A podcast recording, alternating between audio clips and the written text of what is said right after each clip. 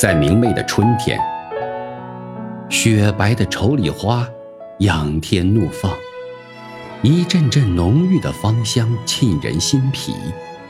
诗人们将它誉为蓬松的白云和雪白的妙不可言的树木。丑李树下是情人约会的地方，丑李所表达的爱情是一种绵绵的柔情。叶赛宁在《请吻我吧》中写道：“在愁里充满柔情的沙沙声中，响起了一个甜蜜的声音。我是你的。没有愁里的爱，是一种没有柔情和甜蜜的爱。